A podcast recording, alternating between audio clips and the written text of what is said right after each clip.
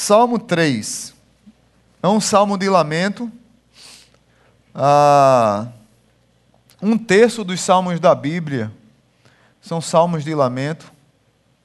Eu tenho já falado há alguns anos sobre lamento, tanto aqui quanto nos seminários quando dou aula, em algumas igrejas, porque eu creio plenamente que é um dos recursos mais desprezados pela igreja evangélica e que poderia revitalizar a igreja, revitalizar o crente, o valor dos salmos de lamento para nos reorientar na vida, para nos reencaminhar na vida e muitas vezes nós desprezamos.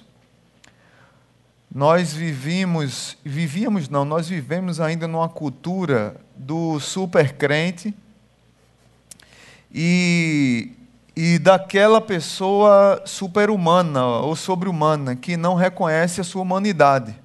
Nós somos treinados nas nossas igrejas que nós não pecamos, que nós não falhamos, que nós não pisamos no calo de ninguém, que nós não, que não pisamos nos nossos calos, que nós não temos fragilidades emocionais, que nós não temos crises emocionais, que nós não precisamos parar. Nós fomos ensinados a isso, porque, não sei, talvez a gente, tinha que, a gente tinha medo de perder cargos na igreja, tínhamos, medo de perder nossas influências na igreja, mas isso nos ensinaram e nós acreditamos.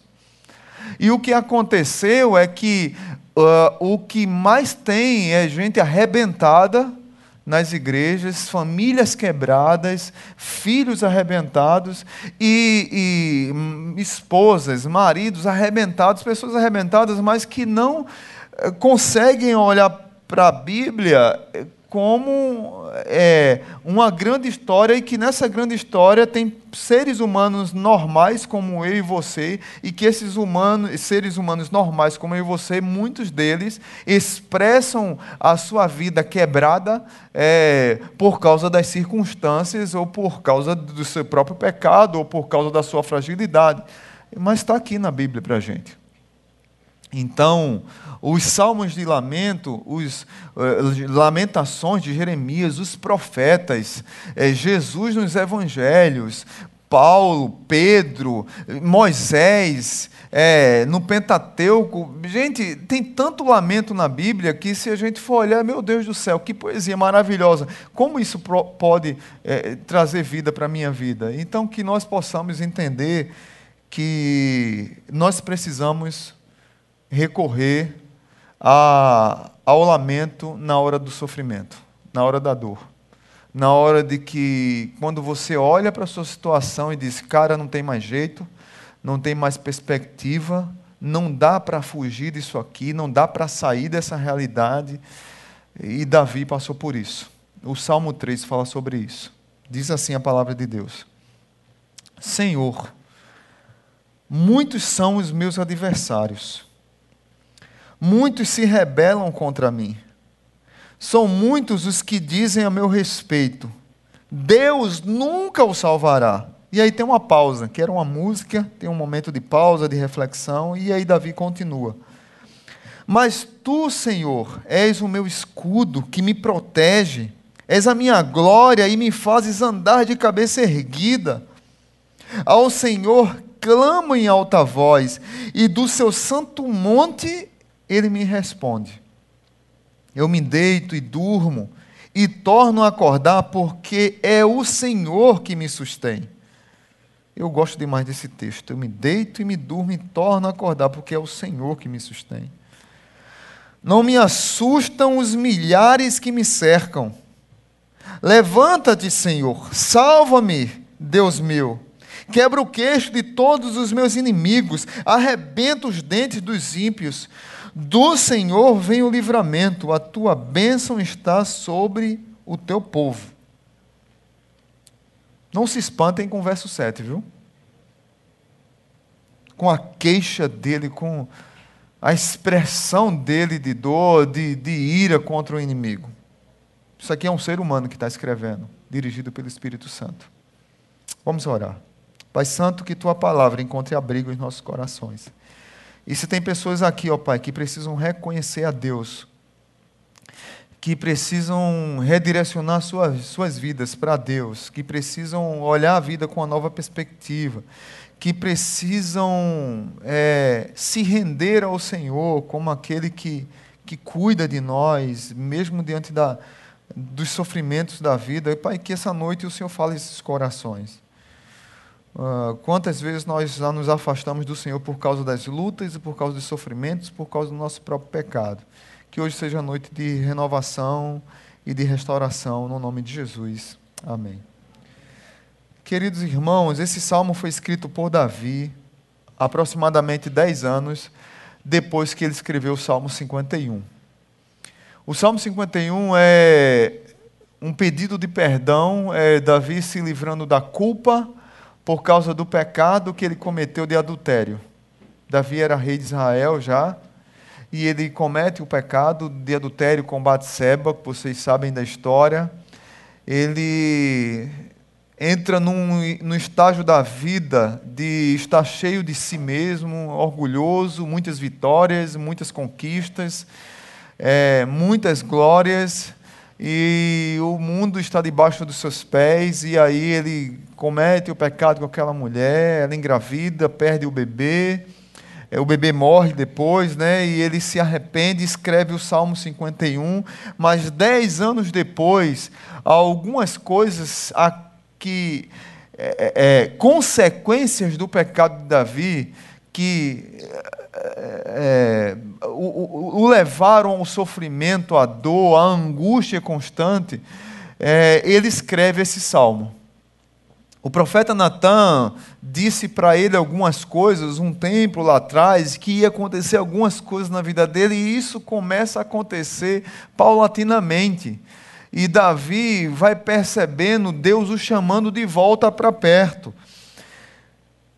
Mas ainda que o pecado de Davi tivesse sido perdoado, porque eu acho que talvez seja a maior, a, a, o maior questionamento, a maior não compreensão no meio cristão é: poxa, mas se ele pediu perdão pelos pecados, meu amigo, ele pediu perdão pelos pecados, do, pelo pecado, Deus perdoou, mas as consequências do pecado elas vão continuar. Então, eh, a gente não consegue, às vezes, distinguir isso. E as consequências da omissão e dos erros de Davi, eles continuaram, independente dele ser um homem perdoado e de que se rendia a Deus na hora do sofrimento.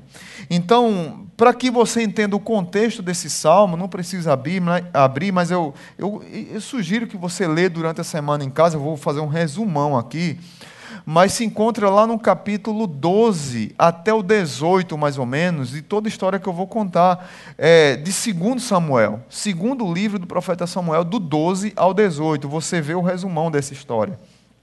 Então começa com a queda dele, com o pecado dele, a restauração, o perdão de Deus. Ele escreve o Salmo 51, o Salmo 32, mas logo depois disso, a sua própria filha Tamar, é, irmã de Absalão, irmã de Aminon, ela é abusada, estuprada pelo seu próprio filho, pelo seu próprio irmão. Aminon, filho de Davi, irmão da Tamar. Ele abusa da irmã e aquilo, é, aquilo se tornou meio que um segredo de família. Davi não tomou qualquer atitude.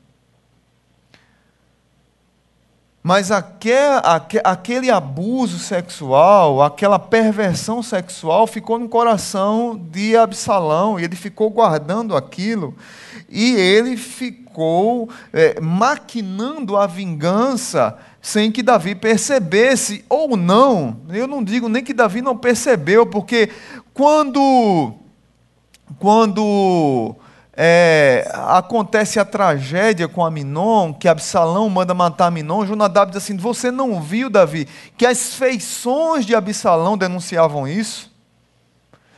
Absalão ficou com tanto ódio do irmão e ele passou dois anos maquinando algo. E aí Davi, é, é, é Davi não toma atitude e dois anos depois, Absalão é, prepara uma grande festa, um grande banquete em casa e convida seu pai. E diz: Papai, eu queria é, eu vou fazer um churrasco lá em casa, tem uns novilhos lá, está tudo muito bem preparado. Eu queria que o senhor fosse com meus irmãos. E Davi diz: Não, filho, vai ser pesado para vocês. Eu não quero, eu não quero ir, não quero ser custoso para. Não, papai, que é isso? Queremos todos aí. Não, tudo bem, filho, eu não, não vou não, mas pode levar seus irmãos. Mas, papai, eu queria que o senhor deixasse a Minon ir. É, sim, mas por que a? Não, papai, porque a já é irmão, sabe? A gente vai lá comer, escutar um samba lá, um pagode, tomar uns vinhos lá e fazer uma churrascada. Eu queria levar meus irmãos. Ah, tá certo, filho, leva. E Absalão combinou com os seus servos o seguinte: quando Aminon tiver embriagado, vocês firam o meu irmão até a morte. Matem meu irmão. Porque ele abusou da minha irmã e eu vou me vingar do meu irmão hoje, numa festa em família. Dois anos depois do abuso. E foi assim que aconteceu. Aminon é morto. Absalão foge para uma cidade, e nessa cidade que ele foge, Davi passa três anos sem ver o filho, Davi não interfere, Davi não manda buscar o filho, Davi não manda resolver o problema, e agora ele está com dois problemas: um abuso sexual da filha, e um filho assassino do filho que abusou a filha sexualmente, e que está fugido três anos longe de casa. E aí, de repente, os conselheiros de Davi percebem que Davi está com saudade do seu filho Absalão, traz, tentam convencer Davi a trazer seu filho de volta. Davi autoriza, e eu estou resumindo aqui, viu gente? Davi autoriza que Absalão volte para casa, e, Absalão volta para volta Jerusalém, mas Davi diz assim: olha, que ele vai morar em tal lugar e não, não quero ver a face dele, e eles não se encontram, e Absalão passa mais dois anos sem ver o pai. Três anos fugindo, dois anos na mesma cidade sem ver o pai. Ou seja, cinco anos que os dois não se encontram, sete anos de um problema que, que está enterrado e não resolvido. O, o cantor Fagner tem uma música que diz assim: sentimento ilhado, morto e amordaçado volta a incomodar. Sete anos de um problema que está morto e amordaçado, mas que vai voltar a incomodar. E aí esse filho está querendo ver o pai, mas o pai não quer ver. E talvez um dos piores sentimentos que um ser humano é, é, sofra é o sentimento da indiferença. É você ser desprezado por alguém, é você ser humilhado, é a pessoa não falar com você, é a pessoa lhe desprezar. É, e, esse talvez seja um dos piores sentimentos que existe. O que aconteceu é que Absalão ele se revolta contra o pai e aí começa a mudar o, o clima. Um tempo depois, a Bíblia não diz mais ou menos o tempo, mas pode ser seis meses, um ano, um mês. Depois desses cinco anos sem falar com o pai, é, a única, o único momento que tiveram de encontro, o pai deu um beijo no filho, mas também não dirigiu a palavra. É, Absalão resolve promover um golpe militar contra o pai dele. O pai dele é rei, mas o filho é, consegue ser, ele, ele era sedutor, ele era bonito, ele tinha presença, ele sabia falar. Diz a Bíblia que o cabelo de Absalão tinha quase 3 quilos. Então ele era um homem bonito, alto, tipo assim, 1,90m, saradão, cabelo assim, sabe? Os olhos. De... Ele era diferente. Sabe, era tipo assim, tuf, Deus olhou assim, ele é o cara, né? Como diz Romário, né? Só que o Romário é feio, né? Ele é bonito. Tuf. Tipo assim, um Reinaldo Gianecchini, né? Não tá. A galera. Caio Castro, né? Para as meninas aí que gostam do Caio Castro, né? Um cara bonitão, mas Caio Castro é feio, né, gente? Marlon Brando, né? As antigas aí, vamos lá para a turma. Então, assim, o, o, o, o, Gostou de Marlon Brando? Foi longe, né, pastor? Foi longe, né? Ah, Então, assim, Absalão era esse cara e ele era sedutor. Diz a Bíblia que ele, ele tinha uma, uma lábia, sabe, fora do comum. E ele ficava no meio do caminho dizendo o seguinte: olha, quando as pessoas iam nos num caminho para pedir ajuda ao rei, para pedir conselho, para resolver algum problema no palácio, ele ficava no caminho e dizia: olha, você está precisando de quê?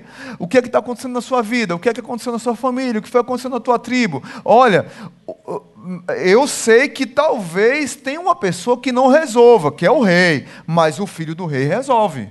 O seu problema, o filho do rei resolve. Quem é o filho do rei? Eu sou o filho do rei. Eu posso resolver todos os seus problemas.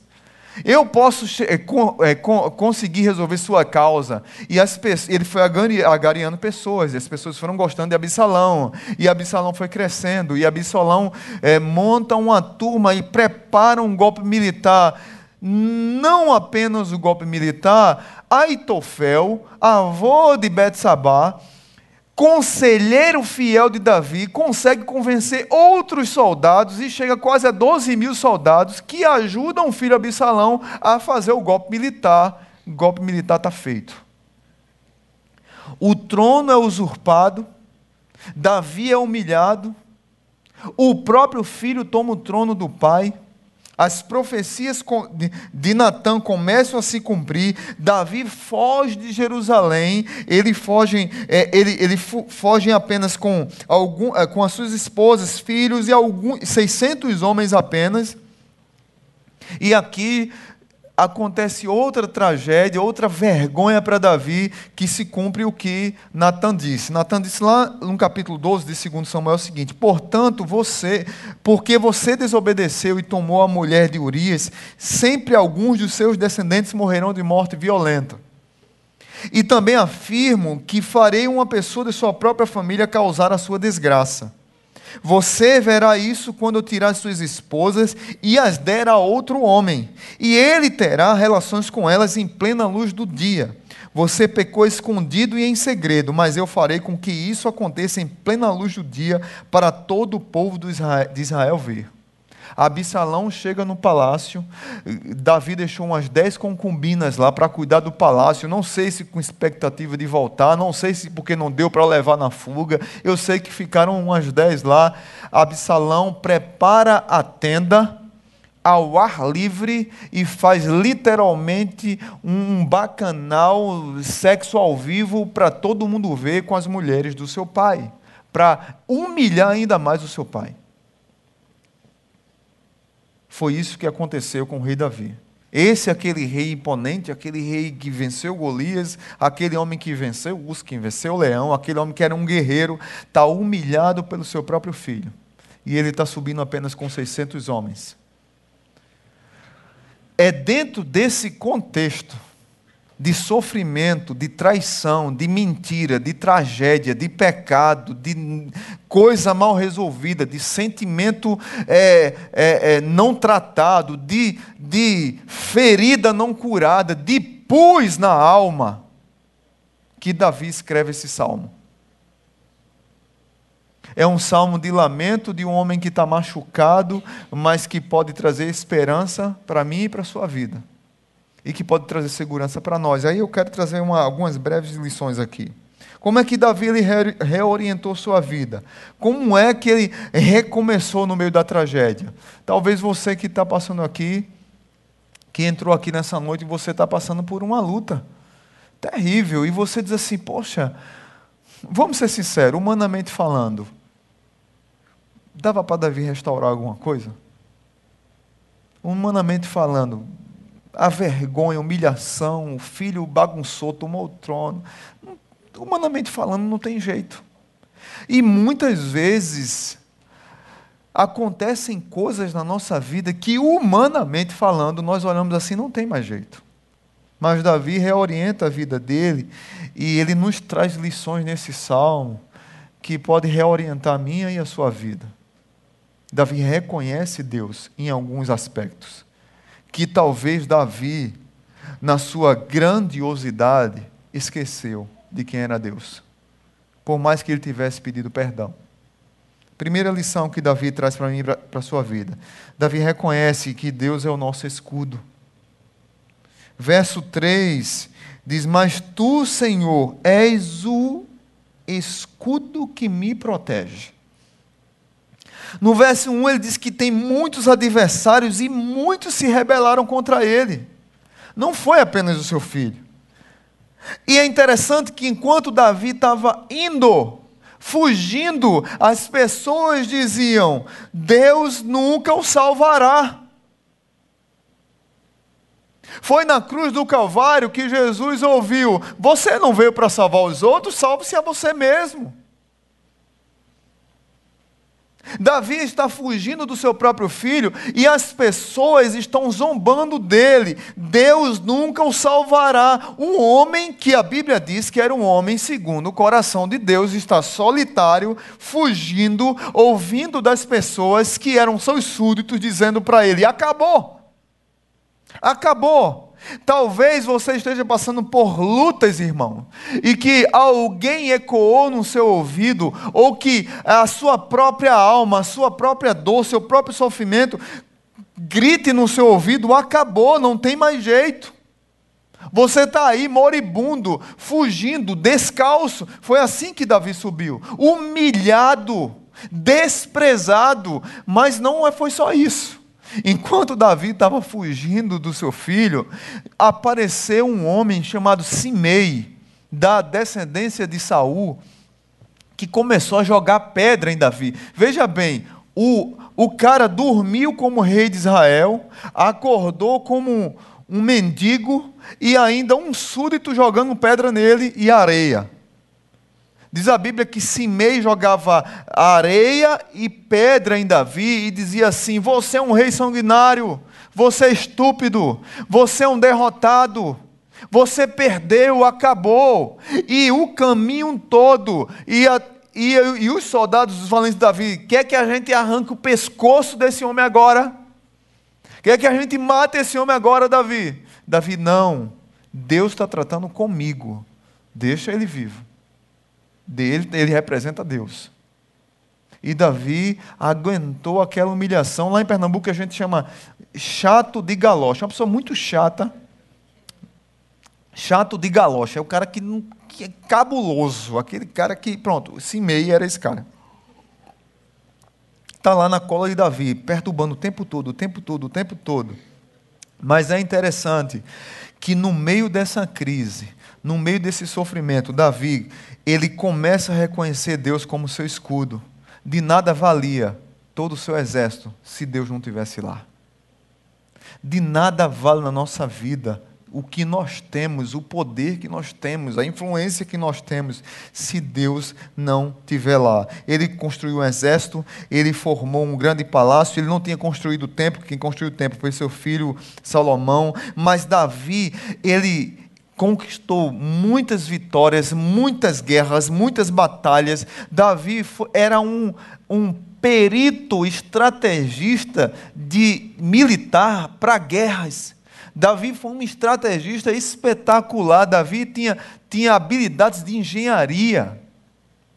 Davi tinha habilidades de artilharia, de infantaria. Ele era um homem extremamente preparado e treinou seu exército, sua tropa, e muitas vitórias ocorreram porque Deus estava com ele o tempo todo e Deus deu sabedoria a ele para ele conquistar. A única esperança dele era o Senhor, mas ele começou, talvez, em alguns momentos, a achar que a esperança dele e o escudo dele era ele mesmo, era a inteligência dele mesmo, era o exército dele mesmo.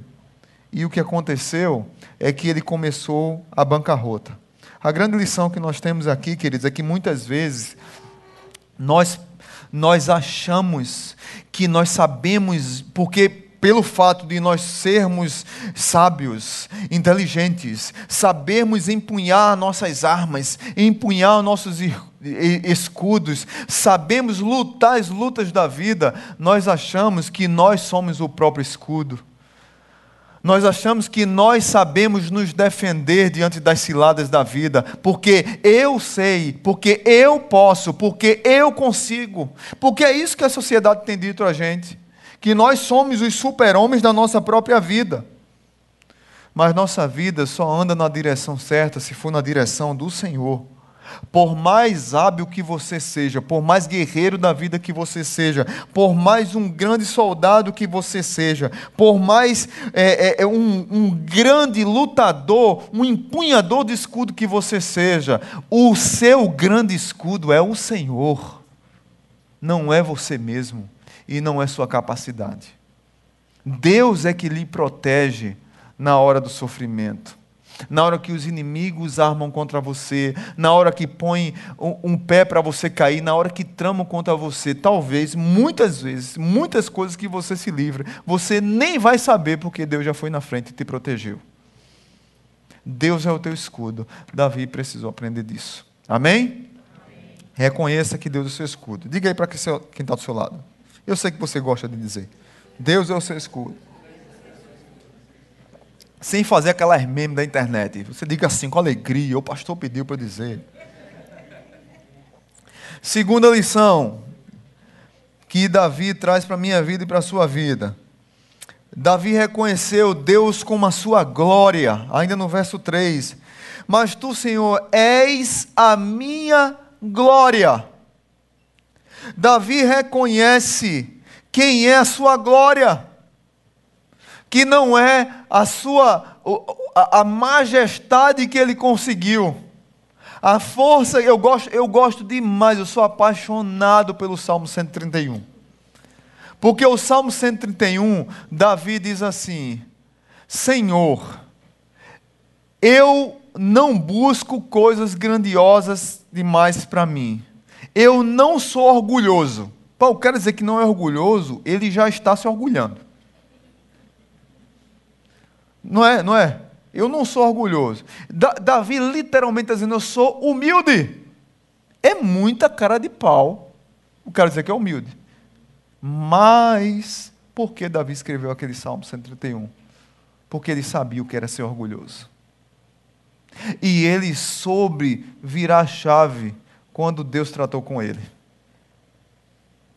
Quando ele diz que não é orgulhoso e não quer coisas grandiosas demais para ele, é porque ele sabe que um dia ele foi essa pessoa. E ele amadureceu e ele cresceu. E Davi, no Salmo 3, está dizendo que a glória dele não é um título que ele tem, não é o poder, não é a conta bancária, não é um carro, não é o celular novo, não é mais uma formação, não é isso a glória de Davi. A glória de Davi não é o seu exército, a glória de Davi não é o trono. A glória de Davi não é ter sido ungido por Samuel ainda quando jovem, quando era pastorzinho de uma ovelha. A glória de Davi não era o seu trono. A glória de Davi não foi as grandes vitórias da vida dele, de vencer Golias, de vencer o gigante, de conseguir escapar do rei Saul, que tinha toda a estrutura contra Davi, mas ele não conseguiu matar Davi. Pelo contrário, Davi teve duas oportunidades, mas Davi não o fez porque honrava o ungido de Deus. E Davi viveu em cavernas, Davi viveu fugindo, quando tudo é, conspirava para que ele fosse morto. Isso não foi a glória de Davi. A glória de Davi não era a sua coroa. Lá no capítulo 12, verso 30, diz que a coroa de Davi pesava, anota aí, a coroa de Davi pesava 35 quilos de ouro puro, fora as pedras preciosas. Então ele causava, né? Cara, eu, eu, como é que o cara consegue carregar uma coroa de 38 quilos? Me ajuda aí, gente.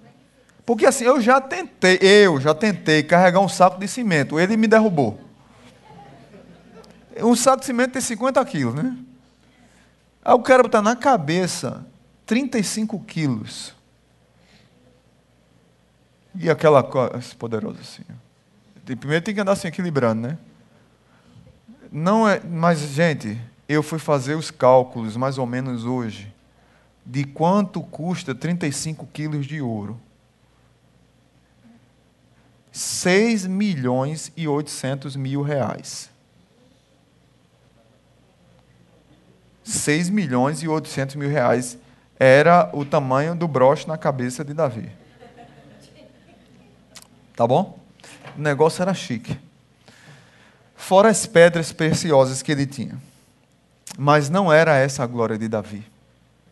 A glória de Davi não eram os elogios que ele recebia Lembra que Davi, quando vencia batalhas, antes de ser rei, dizia: Davi venceu os dez milhares, Saul venceu milhares, mas Davi venceu os dez milhares. Davi era ovacionado por sua tropa, Davi era respeitado pelo seu exército, Davi, ele era respeitado pe pelos seus generais, mas agora ele foi traído por sua tropa, por seus filhos, pelos seus generais, pelos seus conselheiros, por Mefibosete que abriu, ele abriu a casa para que Mefibosete comesse sempre a sua mesa. Ele foi humilhado por Simei, porque a glória dele não era o elogio dos homens.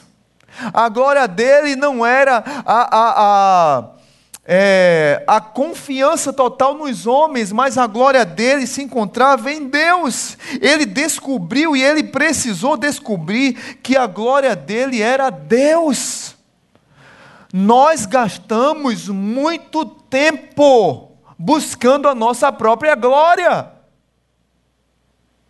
Nós nos desgastamos, nós pisamos pessoas, nós humilhamos pessoas, nós é, temos crise com pessoas, nós deixamos feridas uns nos outros, porque nós vivemos a vida toda buscando aquele velho tapinha nas costas da glória que só pertence a Deus. E Davi está dizendo: Eu aprendi que o Senhor é a minha glória. Não é exército, não é a coroa, não é o trono, é o Senhor. Nós vivemos uma geração que tem dito para nós assim: você pode, você consegue, é pelo seu poder, é pela sua força, você é o cara, vai lá, é teu, sabe que é sua tafarel e não sei o quê, e você, é você, você, e você, é você, e você fica achando que é você, é Deus.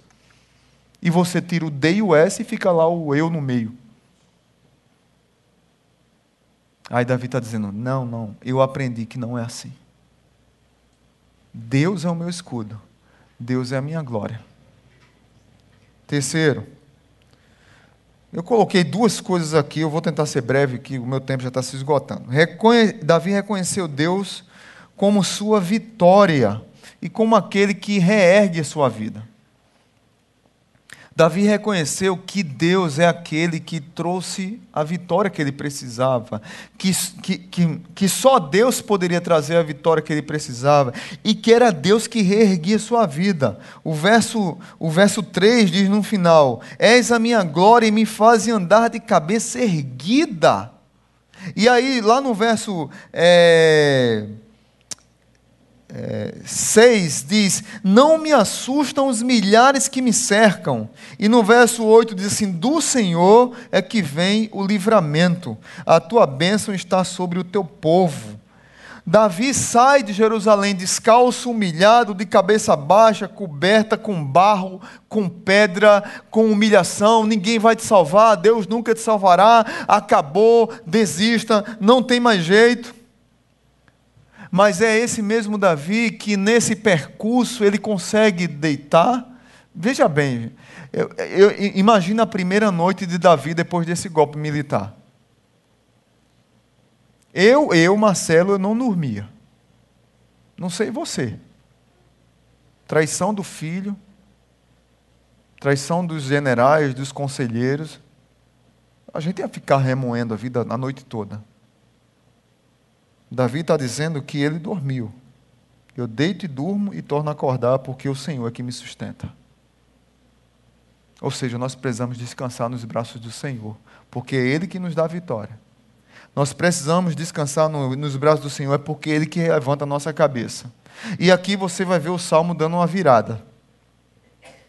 Davi reconhece o seu sofrimento, Davi sabe as lutas que está passando, Davi sabe as consequências do seu erro, mas Davi sabe que por mais que ele esteja passando por isso, o Senhor é quem lhe dá vitória e ele não está totalmente derrotado, porque ele está com o Senhor.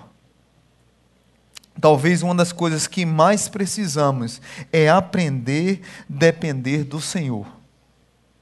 por mais difícil que a vida esteja, por mais terrível que esteja o sofrimento, muitos de nós andamos a vida toda como um derrotado, mas o Senhor é que reergue a nossa cabeça. Davi aprendeu isso. Davi aprendeu que ele precisava se lançar nos braços do Senhor e renovar a sua paixão, a sua fé, a sua perspectiva de vida. Pastor, eu não sei como fazer isso. Nem eu, irmão. Está aqui o salmo. Davi se lança nos braços do Senhor. Não é fácil passar por lutas. Terminou o culto aqui, eu estava ali na porta, uma mulher em prantos me dá um abraço, pastor, eu queria que o senhor orasse por mim. Disse, por quê, irmã? O que foi que aconteceu? Quinta-feira fui no médico, acabei de receber a notícia de que eu estou com câncer. E ali nos abraçamos, choramos, oramos. O que é que a gente vai dizer para uma pessoa dessa? Que vai confiar, é, é que não confia em Deus? Que confia nas suas próprias forças? Ela está entregue totalmente a Deus. Nós precisamos entender que os diagnósticos da vida vêm, que as dificuldades da vida vêm, que os sofrimentos da vida vão vir, alguns por consequência de nossos erros, outros não, alguns porque alguém machucou a gente mesmo, nos traiu, mas nós precisamos entender que Deus é aquele pastor, aquele Pai que nos pega pelo queixo. E eu gosto de imaginar essa cena. Eu só, eu só consigo imaginar Deus cuidando da gente assim. A gente está lá arrebentado, destruído. Filho, levanta a cabeça. Levanta o queixo. Reergue a cabeça. Você não vai conseguir caminhar se você não andar de cabeça erguida. Você não vai conseguir caminhar se você viver encurvado. Você não vai conseguir caminhar se você viver isolado. Você não vai conseguir caminhar se você estiver lá entregue.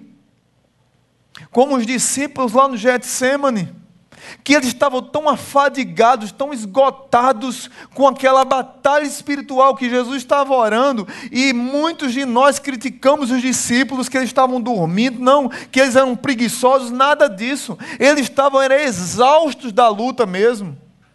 Mas o Senhor Jesus, depois que ora no Getsemane, ele levanta para a missão e ele chega nos discípulos e diz: Ei, levanta a cabeça o Getsemane é passagem, não é o fim do caminho. Ei, levanta a cabeça que tem uma missão a cumprir. Ei, levanta a cabeça que a vida continua. Davi compreende, mesmo que esteja sofrendo, ele entende que o Senhor é aquele que lhe dá a vitória, que o Senhor é aquele que deixa o dormir, que o Senhor é aquele que lhe dá descanso. O Senhor, Davi perdeu o trono, mas Davi não perdeu a majestade. Davi perdeu o palácio do rei, mas Davi não perdeu a majestosa presença do Rei dos Reis. Davi perdeu a, o, os sacerdotes, a unção, mas Davi não perdeu a unção do Espírito Santo. Davi não perdeu, Davi pode, perdeu a sua família, mas Davi não perdeu o Deus que restaura vidas e o Deus que restaura famílias. E Davi tinha convicção disso, e Davi disse: Se eu tenho tudo isso, eu sei quem me fortalece, eu sei quem é o meu escudo, eu sei quem é minha glória, eu sei quem ergue minha cabeça e que me dá vitória. Davi tinha essa convicção. Davi não se assustou em estar cercado por milhares. Davi não se assustou em estar cercado pelo seu próprio filho. Muitos de nós desistimos da batalha no meio da batalha. Deixa eu dizer uma coisa para você que está aqui nessa noite. O Senhor é que te dá a vitória. O Senhor é que pega você pelo queixo assim e levanta você. E diz assim: Filho, carinhosamente, levanta a cabeça, continua, não desista. Talvez você está pensando em desistir de alguma coisa, porque a tribulação está grande demais e você está ouvindo de todos os lados vários simês dizendo assim: você não presta, não vai dar certo, você é traidor, não vai dar certo, Deus não vai te salvar, acabou para você. Aí Deus está dizendo através de Davi: deita, durme, descanse, amanhã é um novo dia. Deita, durme, descanse, que amanhã é um recomeço. Deita, durme, descanse e erga sua cabeça, filho meu, porque você precisa estar de cabeça erguida para olhar para o caminho que você vai traçar agora. É um novo jeito de viver, é depender de Deus. Davi aprendeu isso. E eu acho lindo porque os salmos de lamento, por mais sofrimento que ele tenha no início, muitas vezes os salmos de lamento começam esbravejando contra Deus. O Senhor me enganou. Não, o Senhor deixou que isso acontecesse comigo e está difícil. E os meus inimigos fizeram isso e me cercam, me perseguem. Daqui a pouco o salmista está ajoelhado, adorando, orando. Daqui a pouco o salmista está de pé, de mão levantada, adorando a Deus. Obrigado, Senhor. Eu entendo e eu vou avançar porque o Senhor está comigo. E é como aquilo que eu falei domingo passado. E a gente está nos braços do bom pastor e a gente passa pelo vale da sombra da morte porque o Senhor é conosco. É isso que Davi traz para nós. Essa virada no salmo eu acho fantástica. E por último, Davi diz: é, é, primeiro ele reconhece quem é o seu. Vamos lá, gente. Recapitulando: escudo. Segundo, ele reconhece que Deus é sua glória. Terceiro, ele reconhece que Deus é quem lhe dá a vitória e que reergue sua vida. E por último, ele reconhece Deus como seu Salvador. Verso 7 diz: Levante, levanta-te, Senhor, salva-me, Deus meu. Essa parte A eu quero ler apenas. Levanta-te, Senhor, salva-me, Deus meu. Quem é o teu Salvador? Nós vivemos numa, num país multicultural. Nós vivemos num país que toda esquina tem alguma coisa que aponta para uma espiritualidade. E nós vivemos numa geração indecisa, que as pessoas não têm confiança no Deus da, na palavra, muito menos no Deus da palavra. Nós sempre queremos algo concreto.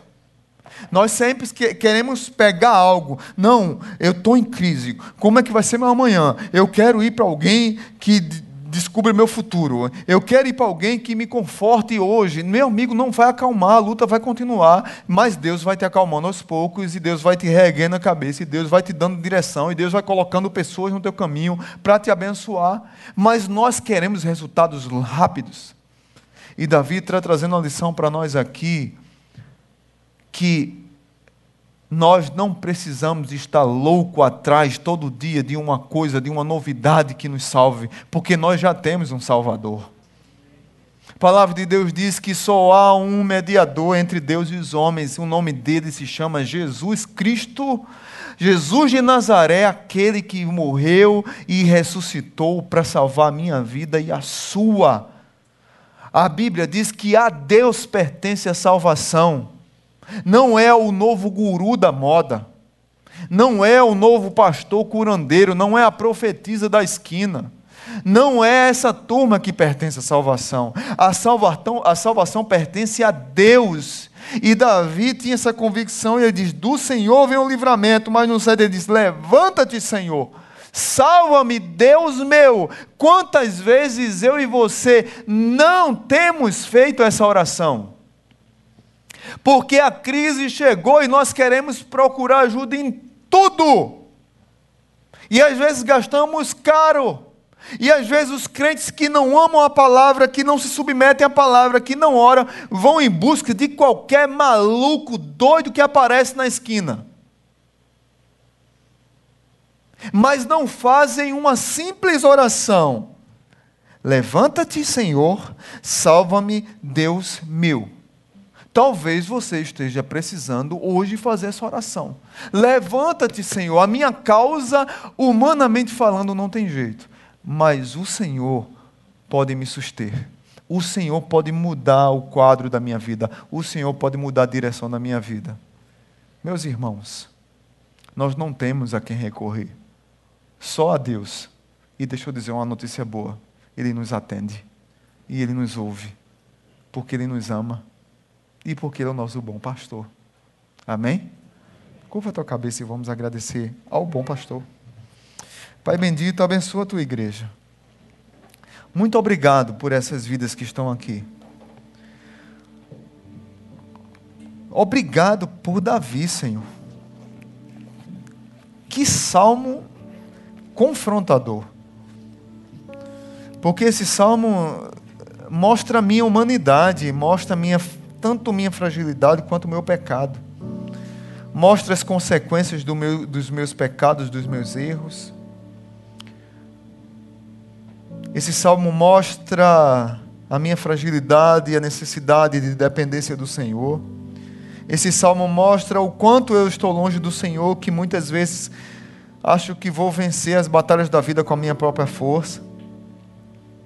Esse salmo mostra, ó Pai, a minha pequenez, a minha mesquinharia. Esse salmo mostra o quanto muitas vezes eu me agarro a coisas e as pessoas e não ao Senhor. Esse salmo mostra o quanto muitas vezes os meus bens falam mais altos, ou a novidade falam mais altos do que o Senhor, que é a minha glória. Esse salmo fala muitas vezes de, de quantas vezes eu acho que eu sou forte, mas o Senhor é que é o meu escudo e minha proteção. Muito obrigado porque Davi escreveu esse salmo. Mas muito obrigado, Pai, porque nós sabemos que temos um Deus que diz: no meio de toda essa tribulação, eu posso clamar a um Deus para se levantar e salvar. E no meio de toda essa tribulação, eu posso dizer que me deito e logo pego no sono, porque é o Senhor que sustenta a minha vida. Se não fosse o Senhor, o que seria de nós? Que todos que estão aqui, Deus, possam sair daqui refletindo quem de fato é Deus em suas vidas. Porque por mais que estejamos dentro da igreja, muitas vezes não reconhecemos Deus como e quem Ele é. Mas que nós saímos daqui hoje quebrantados, entendendo quem é o Senhor na nossa vida e o quanto Ele tem cuidado de nós no meio das lutas que temos passado.